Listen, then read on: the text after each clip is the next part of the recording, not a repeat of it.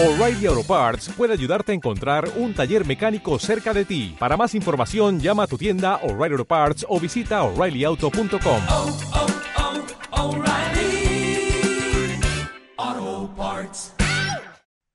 Muy buenas compañeros, en el episodio de hoy vamos a hablar sobre un concepto Red Pill que son los caballeros blancos o White Knight.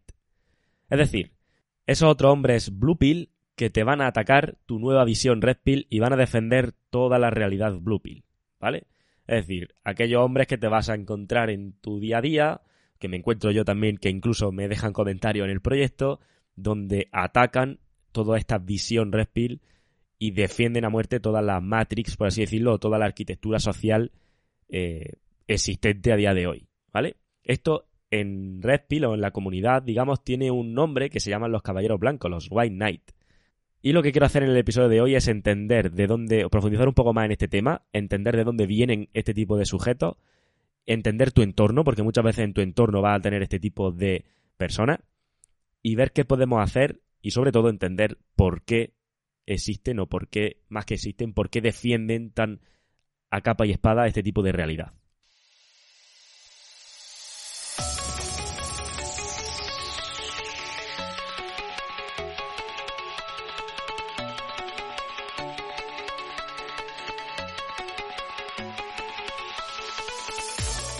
Muy buenas, compañero. Bienvenido a radiohombrealfa.top, tu canal de podcast sobre seducción, dinámicas sociales y red pill más completo de habla hispana.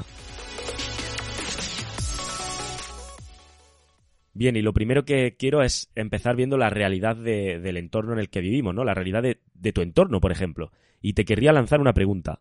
¿Con cuántos hombres de tu entorno puedes hablar de red pill sin que se sientan atacados o sin que te tachen de sexista, de manipulador o de bicho raro o de llámalo como quiera. ¿Con cuántos hombres puedes hablar de esto?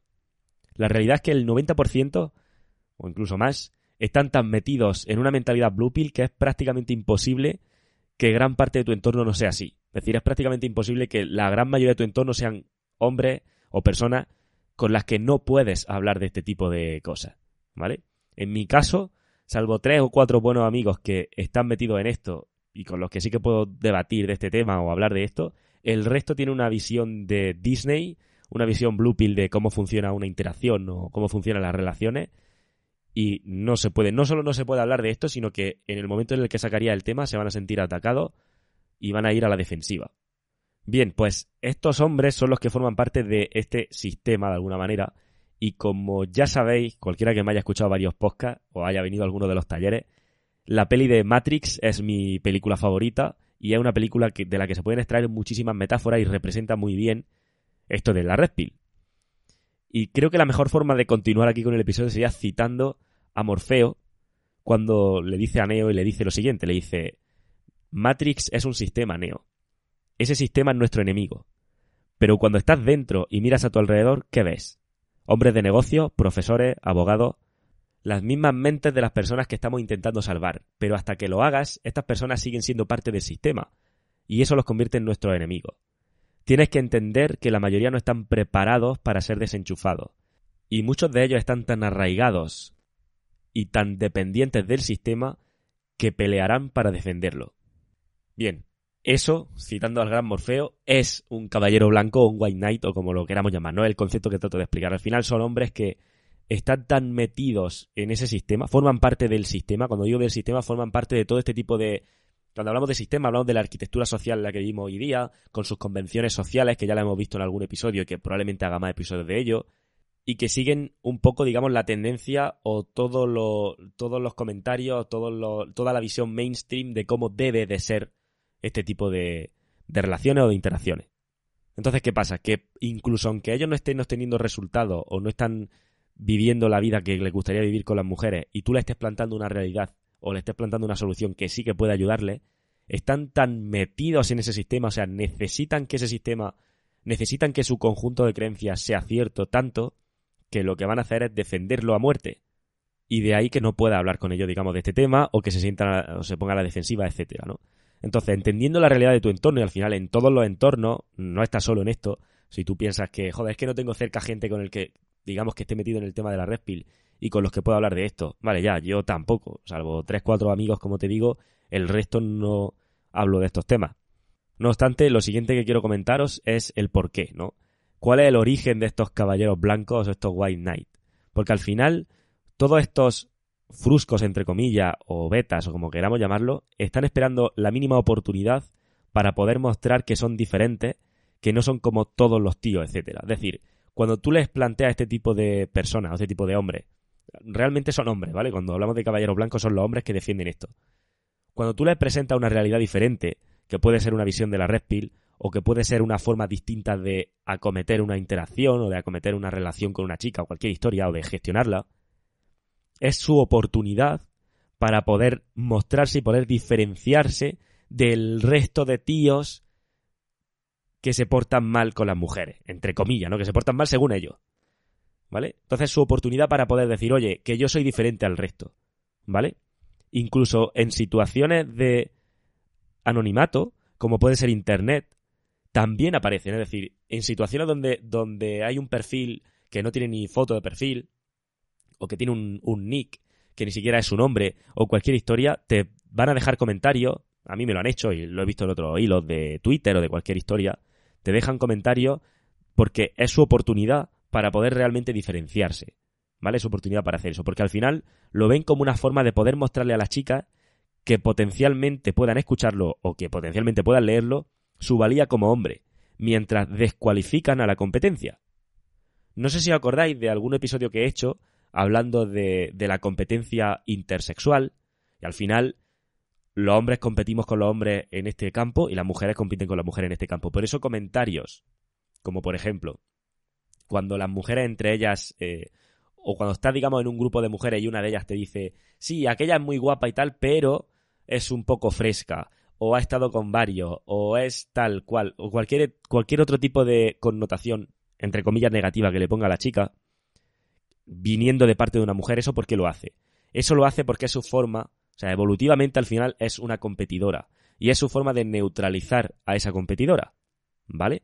En el caso de los hombres, nosotros no nos quedamos atrás y también hacemos lo mismo. Y esto es el caso, y no recuerdo exactamente, creo que fue el episodio que hice de la Isla de las Tentaciones. Hice un episodio sobre la Isla de las Tentaciones, un reality, eh, un programa reality de, de aquí de España. Y ahí comentaba esto, porque al final ahí es donde más se ve claro. Porque los tíos o los chicos, los hombres que van a la isla de las tentaciones, suelen ser un perfil, pues el típico chico malote, que tiene un muchísimo éxito con las chicas y que le va genial y que al final acaba, acaba, acaba yéndose, digamos, o acaba saliendo con la chica más atractiva de allí. Y la reacción que muchas veces suscita eso en otro hombre incluso a veces de dentro del programa, pero sobre todo también de fuera del programa, es precisamente lo mismo, es tratar de neutralizar al rival porque es nuestra competencia. ¿Y de qué forma? Pues decimos, pueden ser varias formas. Primero, si por ejemplo el tío está teniendo los resultados y demás, por ejemplo en el caso que os pongo de la isla de las tentaciones, pues una forma fácil de neutralizarla sería decir que es precisamente la que comentaba en ese episodio donde analizo lo de la isla de las tentaciones, sería decirle, o sería exponer que ese chico es como todos, que al final solamente te quiere para el sexo, que después te va a dar una patada, digamos, en el sentido metafórico de la palabra, que al final te va a dejar tirada y que no quiere nada contigo serio, etcétera, etcétera, etcétera, que es un inmaduro, que es un superficial, todo este tipo de cosas no son más que nosotros evolutivamente tratando de competir o tratando de neutralizar a un competidor, mejor dicho. ¿Vale? En ese, como repito, en ese episodio donde hablaba de la isla de las tentaciones, al final comentaba esto. Y se trataba de un, un creador de contenido de Instagram, no recuerdo ahora mismo cómo se llamaba, creo que tampoco dije el nombre por no darle publicidad, que el, creo, creo que era escritor, ¿vale? Y lo que se basaba directamente es que cogía capturas de, de situaciones o de momentos que hayan pasado en este programa de la Isla de las Tentaciones y escribía, en Instagram escribía un post con su opinión. Y al final su opinión siempre era la misma. Que los tíos eran unos, que esos tíos eran unos superficiales, que iban a lo que iban, que eran unos cabroncitos, etcétera, etcétera, etcétera. ¿Y eso por qué lo hace? O sea, ¿qué, ¿qué motiva a ese hombre a hacer eso? Pues, que por cierto, este hombre es un caballero blanco. Ok, ¿vale? O sea, este hombre al final sería un caballero blanco. ¿Qué motiva a este hombre a hacer eso? Pues que está viendo que es un competidor y su forma, como no puedo competir con él en el plano de conseguir otras opciones porque no la está consiguiendo, sí que puedo hacer por lo menos neutralizarlo de alguna forma y hacerle ver, porque la idea de este tío y de todos los que se comportan así es la siguiente. A ver si puedo hacerle ver a la chica que está cometiendo un error. Que el que realmente, o sea, el hombre que realmente le interesa y el hombre que realmente sí que va a estar ahí por ella soy yo, no este eh, superficial, o como lo queramos llamar. ¿Vale? ¿Qué pasa? Que estás obviando, o sea, este tipo de hombres al final están obviando la naturaleza de la mujer y cómo funciona y la hipergamia y el valor de mercado sexual y todo este tipo de cosas. Porque, sí, digamos que tú te estás posicionando como el que le... el, digamos como su opción, su mejor opción a largo plazo. Vale, me parece muy bien. Pero la hipergamia funciona de manera dual. Y vale que a largo plazo pueda ser eh, esa estabilidad que está buscando ella, pero a corto plazo no eres esos buenos genes, ni eres esa ni eres el que le está excitando de esa forma. El que lo está haciendo es ese chico que tú llamas superficial. ¿Vale? Entonces esa es una forma de neutralizar esa competencia. También hay otra forma que hacemos, que utilizamos los hombres para hacerlo, que es directamente decir que si un chico a lo mejor que como extremadamente guapo o que se cuida mucho la imagen, ¿qué es lo primero que se nos viene a la mente? ¿O qué es lo primero que decimos, sobre todo cuando estamos a lo mejor en un grupo de chicas y de chicos? Ah, ese tiene pinta de gay. ¿Por qué decimos que tiene pinta de gay? o de homosexual o como lo quieras llamar. Porque es nuestra manera de neutralizarlo. Porque estamos viendo, vale, este tío es como muy atractivo, tal cual, llama la atención. Mi forma de neutralizar la competencia es esa. Igual que la forma que tienen las chicas de neutralizar a la competencia es la otra. Es decir, sí, esta chica es muy atractiva y tal, pero fijaos, fijaos en esto. Yo esto lo veo, por ejemplo, cada 31 de diciembre de cada año lo veo. Y vosotros estoy seguro que también, sobre todo los que viváis en España. Porque estoy seguro de que muchos de vosotros estáis tomando las uvas con la familia y en la familia hay mujeres de alguna manera, sea tu hermana, tu madre o tu novia o lo que sea. Y lo más probable es que haya hombres, tu cuñado, tu padre o quien sea, o incluso a lo mejor tú, que decides poner las, las campanadas de la uva en, en, el canal de televisión donde aparezca Cristina Pedroche, creo que se llama, ¿no? Cristina Pedroche, esta que sale todos los años con un vestido como un poco estrafalario, ¿no? O, o diferente, vamos a llamarlo diferente. ¿Qué es lo primero que aparece o que sale de la boca de las chicas que están allí? O de alguna de las chicas que están allí. ¿Cómo se nota que está ultra pintada? ¿Cómo se nota que no sé qué, que no sé cuánta? Ese vestido no le queda bien. O sea, son ellas las que están, digamos, como entre comillas, criticándola. ¿Por qué hacen eso? porque están tratando de neutralizar a la competencia. Eso igual que si sales por algún sitio o si estás viendo la televisión, también pasa, sobre todo en la televisión donde yo más lo he visto. Que te aparece a lo mejor una presentadora de televisión o, o alguna modelo o alguna chica así muy atractiva y automáticamente la chica con la que estás te dice que esa está operada. ¿Por qué te dice que esa está operada? Lo mismo. Es como una forma de decir, oye, yo soy natural y ella la está viendo atractiva, pero no es natural, está operada. Es su forma de descualificar a la competencia. Es una manera y otra forma en la que te digo de a lo mejor está hablando de otra chica y darte a entender que esa chica es un poco eh, promiscua. ¿Por qué? Por lo, porque al final, a nivel interno, a nivel subconsciente, saben que nosotros como hombres no nos gustan, digamos, para un largo plazo, no buscamos una chica que sea promiscua, más que nada porque evolutivamente requerimos tener esa certeza de que el, evolutivamente hablando, ¿vale? De que el hijo que vayamos a tener con esa chica sea nuestro, ¿vale? Tenemos que tener esa, certeza de la paternidad. Entonces, una forma de neutralizar a la competencia es precisamente haciéndonos ver o haciéndonos pensar o metiéndonos en la mente la idea de que con esa chica es probable que no tenga esa, esa certeza, ¿vale? Al final es simplemente competencia intersexual. O, sí, intersexual. O intrasexual. No sé exactamente, es como entre nosotros y entre ellas también, ¿no? En cualquier caso, independientemente del término, eso es lo que hay.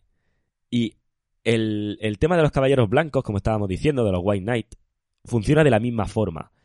Cuando tú sacas el tema, sobre todo si estás con chicas y tal, o aun estando sin chicas, y ellos lo que ven ahí es una oportunidad para poder neutralizar a ese rival y para poder quedar ellos por encima, digamos, de alguna manera, porque son diferentes.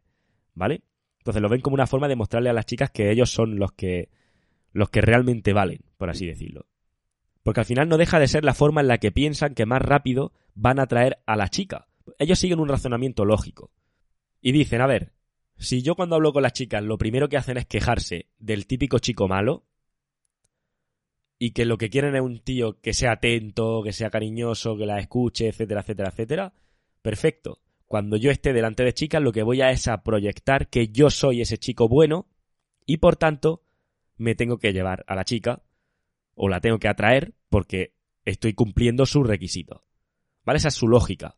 Pero al final están, como digo, no están entendiendo, están ignorando la real, la realidad de la naturaleza de la mujer, la hipergamia y todo este tipo de factores.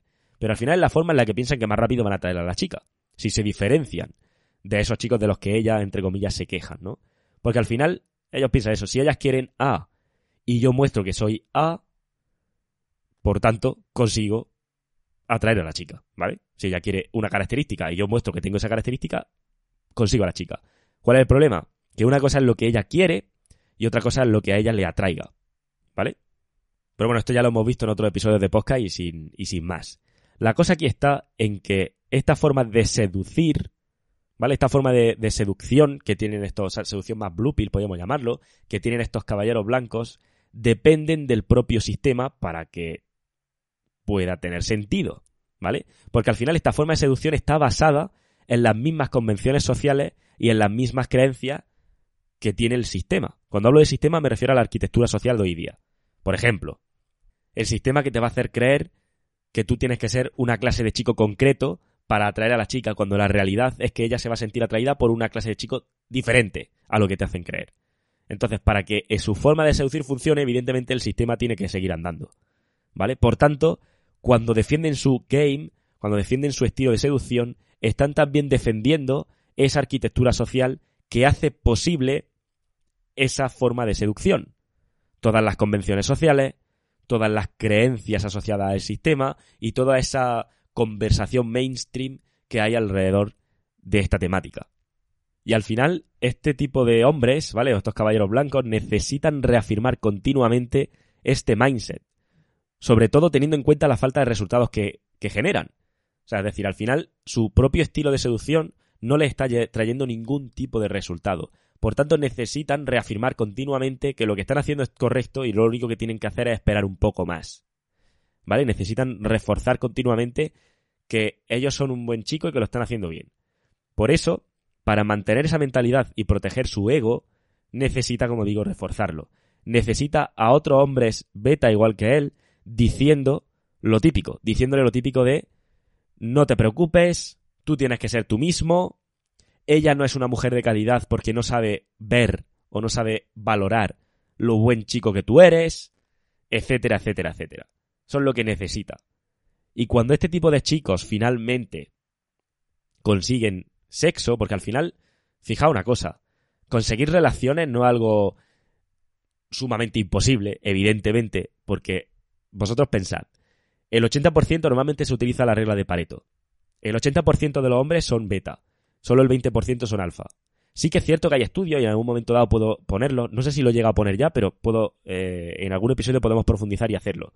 Hay estudios donde muestran precisamente cómo, sí, hay algún episodio donde lo he puesto, pero aún así os lo explico. Hay eh, estudios que muestran cómo eh, cada vez más hay más hombres reportando tener menos sexo y cada vez más hay más mujeres reportando tener más sexo.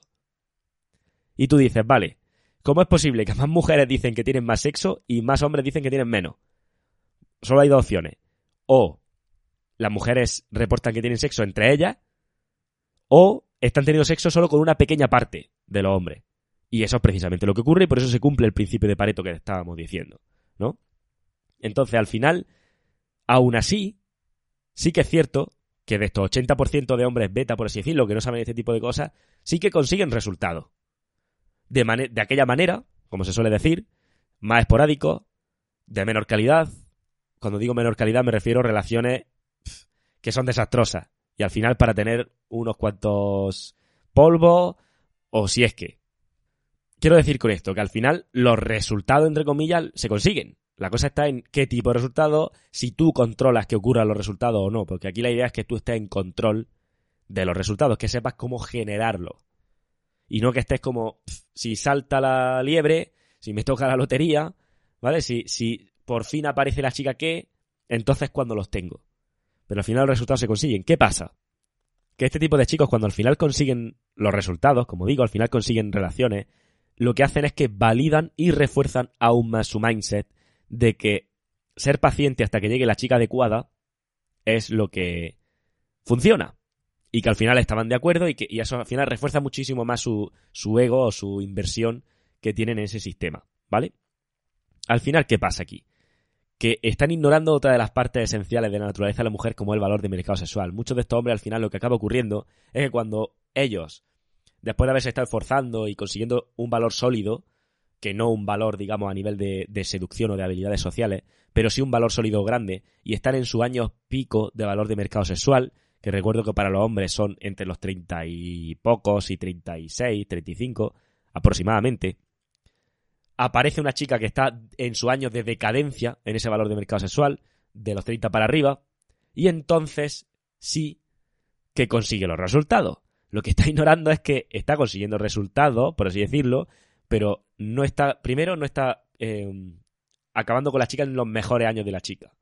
Lo segundo es que la chica al final ha, tenido una serie de vivencias y de experiencias que la ha llevado a tomar la decisión de. Y él desconoce todo esto. Al final lo que él está viendo es, vale, al final la espera ha tenido su recompensa. Y por fin tengo aquí a una chica. Bueno, y eso en el mejor de los casos, porque en el peor de los casos, pues puede ser que la chica llegue ya con eh, siendo madre soltera, con un hijo de otra persona o con hijos de diferentes chicos o lo que sea. ¿Vale? Y al final, de nuevo, ¿qué te están diciendo las convenciones sociales que hagas? Que los trates como si fueran hijos tuyos, que, que eres un héroe si te quedas ahí, porque estás reforzando esa idea y porque está al final beneficiando de alguna manera esa, esa estrategia reproductiva de la mujer. Pero esto es lo que desconocen. Al final ellos lo que ven es, mira, la espera ha tenido resultados y esto funciona. Y es como la peor forma porque ahí es cuando ya realmente este hombre se convierte en caballero blanco porque ya es que no, no le cabe duda de que su forma de hacerlo es la correcta porque tiene los resultados. Lo que nos tiene es la capacidad de analizar qué tipo de resultado está teniendo, qué tipo de situación está teniendo, qué situación o qué experiencia o qué estilo de vida ha tenido o ha llevado la chica con la que ahora está y qué es lo que ha podido llevar a la chica a acabar con él, si la chica es o no viuda alfa, en fin, un millón de historias. Además, este tipo de hombres en esta situación suelen ser bastante ignorantes de su propio valor de mercado sexual, ¿vale? Ignoran que ellos están en un punto donde ahora son, sea, donde tienen un valor de, de mercado bastante superior y podrían acabar, digamos, entre comillas, prácticamente con la chica que quisieran. Pero de nuevo, el sistema te está diciendo que se te va a pasar el arroz y que te tienes que establecer ya porque se te está haciendo tarde. Te están equiparando tu valor de mercado sexual al de ella. Y entonces tú aceptas eso, te están haciendo ignorante de que tú realmente tienes mucho más potencial y entonces te llega la chica cuando ya tiene ese valor de mercado bastante en decadencia y capitaliza, por así decirlo, su segunda parte de la hipergamia en ti. Porque ya la primera parte, esa parte de buscar el alfa, ya la capitalizó en sus mejores años, que es donde más valor tiene, que es donde mejor puede atraer a esos hombres alfa. ¿Vale? Esa es un poco la idea. Y al final lo dicho, eso hace que él, pues bueno, pues tenga esa mentalidad de que, oye, yo al final he conseguido resultados y al final, sin tanta tontería, entre comillas, sin tanto calentarme la cabeza de si soy alfa o si soy beta, sin tanta técnica de seducción, nada. Al final, hace, eres tú mismo y, acaba, y tienes paciencia y acaba llegando la chica adecuada. Eso es peligroso, esa mentalidad es peligrosa. Porque al final eso genera monitis y genera historia. Y además ignora toda la naturaleza de la mujer y que piensa que el juego ha terminado cuando ahora se meta en la relación y aparezca la, la famosa betaización, etcétera, etcétera, etcétera. Pues bueno, que tenga buena suerte este compañero nuestro. La cosa es la siguiente. Fíjate que esto también da pie a que muchos de, de vosotros, incluso yo en algunos casos también me ha llegado a ocurrir, sobre todo cuando me metí de primera en este tema de la seducción y de todo eso, pasaba lo siguiente y estoy seguro de que os vais a sentir identificados con esto. Y es que conoces a alguien cercano que en base a toda la teoría que tú sabes, es beta, sin embargo, está con una tía que es atractiva. Y tú dices, vale, ¿esto qué, quiere, ¿esto qué quiere decir? Sobre todo cuando tú empiezas en esto y ves ese tipo de casos, lo que te hacen es dudar de todo esto, porque tú ten en cuenta que tú tienes todo un sistema y toda una arquitectura social que te está diciendo que no te calientes la cabeza con esto, que no trates de buscarle explicaciones a nada. Y encima, estás viendo, entre comillas, como resultados de gente que no se está calentando la cabeza con esto. Por tanto, lo que vas a hacer es a dudar de todo esto que estás aprendiendo nuevo. Y a mí me han llegado en el, en, bueno, en el programa 90 días y en, sobre todo ahí que hemos tenido, que tenemos más tiempo para debatir, hemos hecho sesiones donde precisamente pues muchos de ellos me han preguntado eso. Oye, ¿cómo es posible que yo conozco, tengo un vecino, o tengo un hermano, o tengo un conocido, que es un beta de libro, sin embargo, tiene una relación? ¿Eso cómo es posible? A ver, en todos estos casos lo primero que siempre digo es lo siguiente. Habría que ver cómo son realmente sus relaciones. Y cómo se comporta en la relación, o sea, cómo se comporta la chica con ellos en la relación y sobre todo cómo son las circunstancias de cada uno de ellos. Porque al final tú lo que conoces es al chico y a la chica y sabes que están juntos, pero tú no estás en su habitación, que al final es donde se van a ver las cosas, ¿sabes? O sea, tú no estás dentro con ellos en ningún sitio, tú simplemente ves la fachada y evidentemente en la fachada lo que te quieren proyectar tanto él, porque él no va a ir por ahí diciendo que le va súper mal con la relación, a menos que tenga mucha confianza con él. Y por supuesto ella no va a ir por ahí diciendo que está descontenta con el novio que tiene. ¿Vale? Entonces partimos de la base de que la, la proyección que te van a hacer es como de que todo va bien. Yo tengo casos iguales, yo tengo casos de conocidos, de amigos incluso, que están en relaciones, que llevan mucho tiempo en relaciones y que en teoría no están siendo lo más alfa posible. ¿Y qué pasa? Que cuando conoces, os voy a poner simplemente un par de ejemplos para que lo veáis, que también sé que a veces me decís que os gusta que ponga ejemplos, ¿no? Fijaos, una cosa es que tú veas que la chica está subiendo historias con el chico y, celebrando el aniversario con él y regalitos, historias, pero tú piensa lo siguiente. Al final, piensa en lo que decimos siempre, ese intercambio que va a acabar habiendo entre validación por tu parte y reproducción por la suya o sexo o relaciones por la suya. Con el alfa, el alfa digamos que paga un precio menor, es decir, paga menos validación para conseguir el mismo resultado a nivel sexual.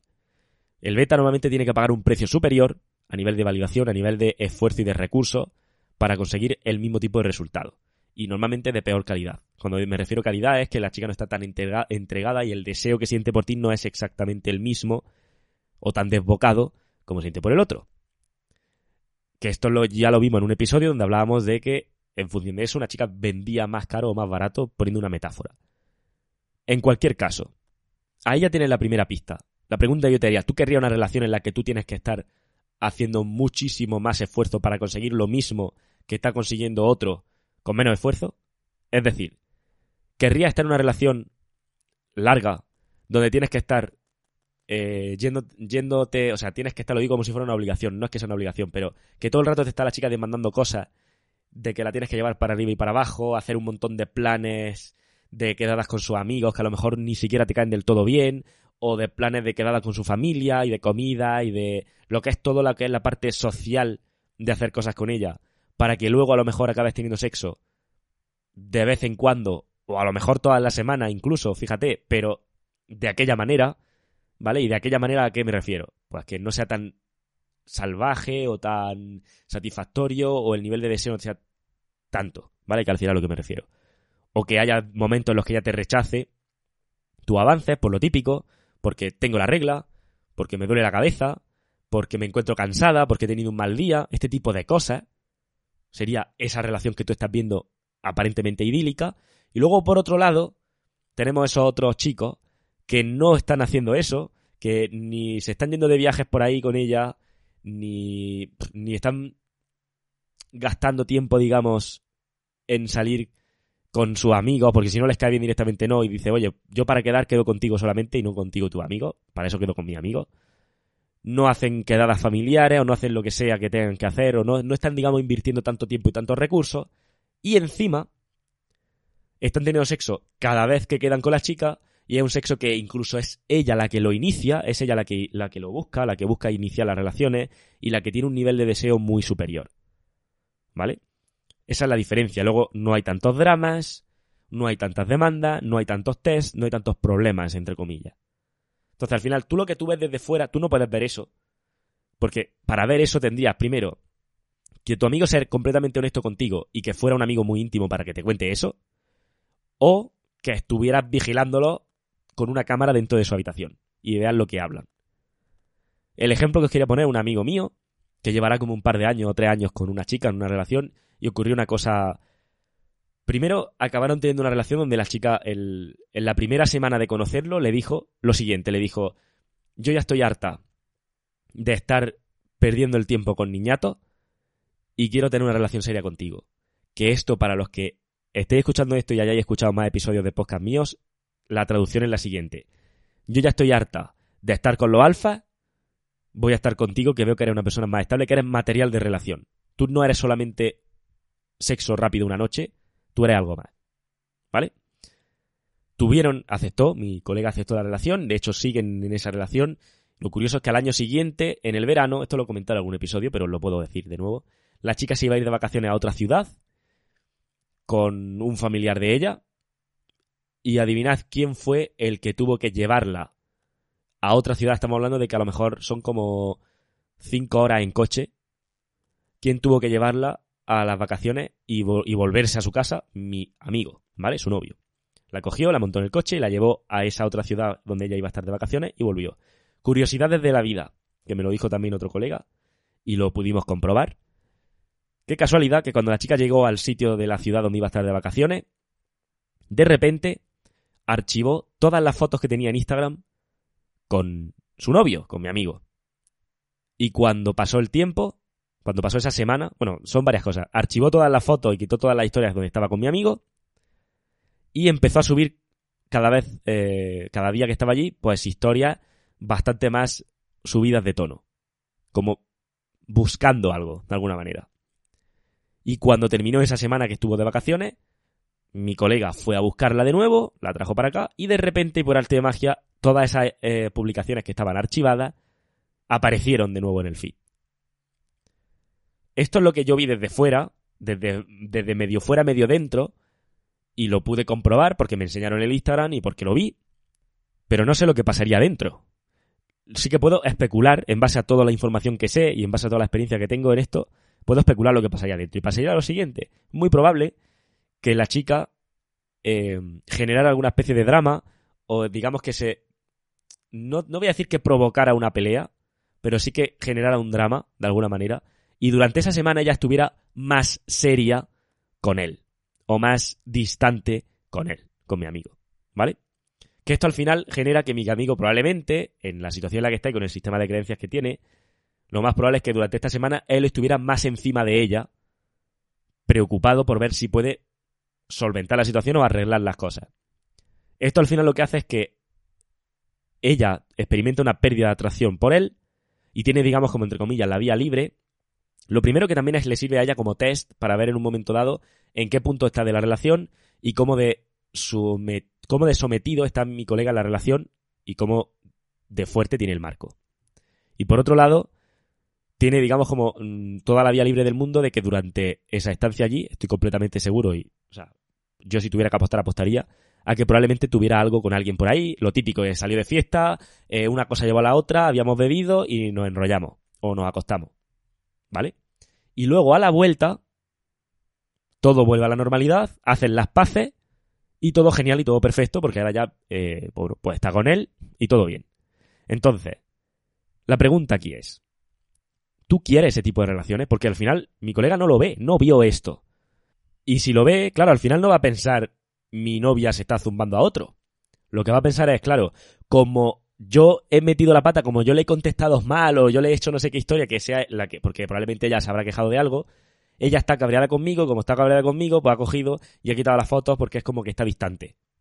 O a lo mejor se dieron un tiempo, ni siquiera lo sé.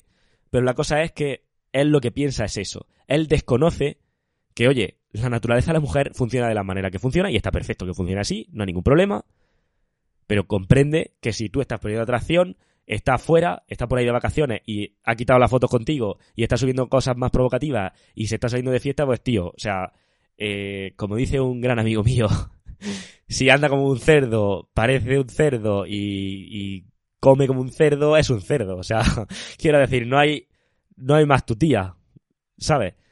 ¿Qué pasa? Pues lo mismo, cuando tú estás dentro de la relación y desconoces todo esto, no lo ves y encima tienes primero toda la sociedad, todo el sistema haciéndote creer una cosa y tienes por otro lado a la chica haciéndote creer otra cosa porque no es... Por al final la, la infidelidad, de alguna manera, que ya también lo hemos hablado en el, en el podcast, tiene su utilidad en este tipo de casos.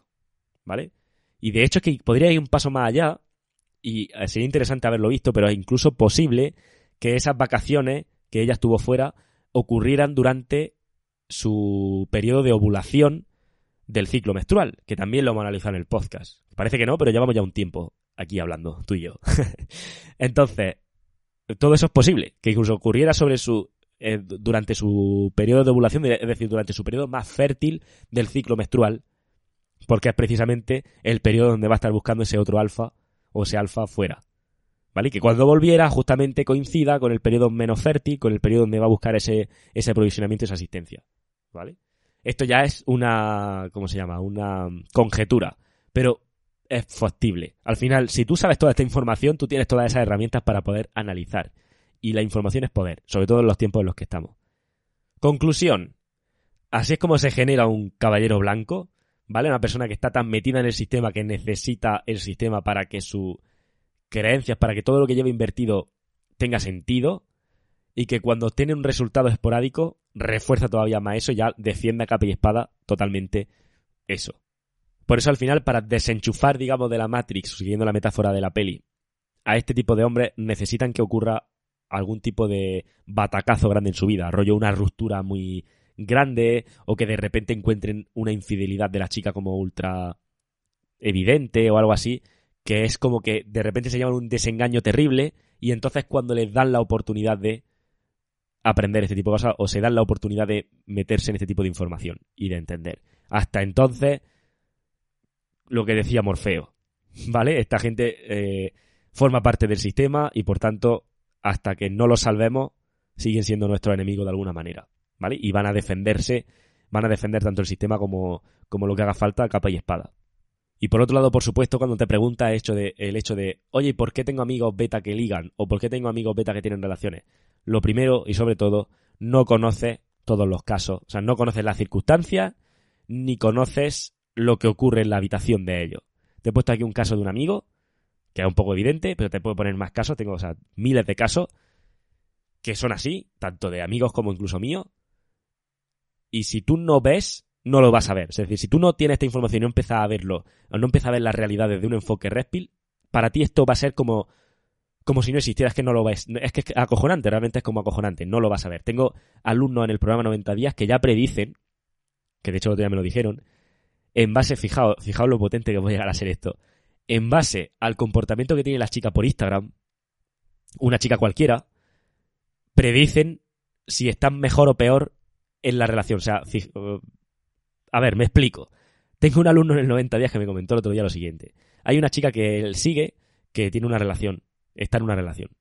Dice, pero en base a lo que tú ya me has enseñado en el programa, en base a lo que yo ya sé contigo, lo que he visto es que está empezando a, comportarse de una manera diferente en la aplicación, en Instagram. Y eso me lleva a pensar que la relación que tiene con el novio o no, o lo ha dejado ya o no está bien. Y joder, justamente el otro día quedó con una amiga que tienen en común, le sacó el tema del novio y la amiga le confirmó que, que ya no están bien y que están como próximos a romper y me dice, dice, tío, es acojonante porque este tipo de cosas yo antes las vería y no repararía en ellas y ahora soy capaz de analizar cuando una relación ajena que ni siquiera conozco nada va a terminar o está mal simplemente por el comportamiento que tiene ella en la red. Pues imagínate cuando tú estás en una relación y seas capaz de analizar si tu relación está bien o mal o las circunstancias que tiene ella o no en función del análisis que tú hagas porque sabes todo este tipo de conocimiento. O sea, fijaos lo potente que puede llegar a ser todo esto. ¿Vale? Entonces, conclusión. No subestime o no sobreestime, mejor dicho, al resto de gente que tiene a tu alrededor, porque realmente tú no conoces ni la situación de esa relación, ni las circunstancias, ¿vale? Porque muchas veces, volvemos a lo mismo, puede ser que la relación vaya bien y, y el sexo esté siendo bueno y no haya ningún indicio de infidelidad ni nada extraño, pero puede ser que las circunstancias de esa chica o las vivencias que haya tenido la lleven a haber tomado ese tipo de decisión. Y si tú no te preocupas de obtener esa información, no sabes cómo obtener esa información sobre ella, que es otra de las cosas que vemos en mi metodología, en el método DTE y en todos los programas en los que yo mentorizo, al final acabamos viendo esa metodología, si tú no sacas esa información vas a ignorar todo ese análisis o vas a ignorar todo eso que puede llevarte a sacar conclusiones del por qué o de en qué tipo de punto te encuentras, ¿vale?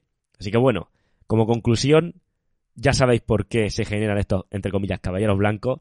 No tenemos nada en contra de ellos, está perfecto como está y todo bien, simplemente entiéndelos, entiende su postura y cuando te lleves a pensar de cómo es posible ciertas cosas que a priori no parezcan explicables, recuerda que todo siempre al final tiene una explicación y es cuestión de empezar a ver un poco más allá.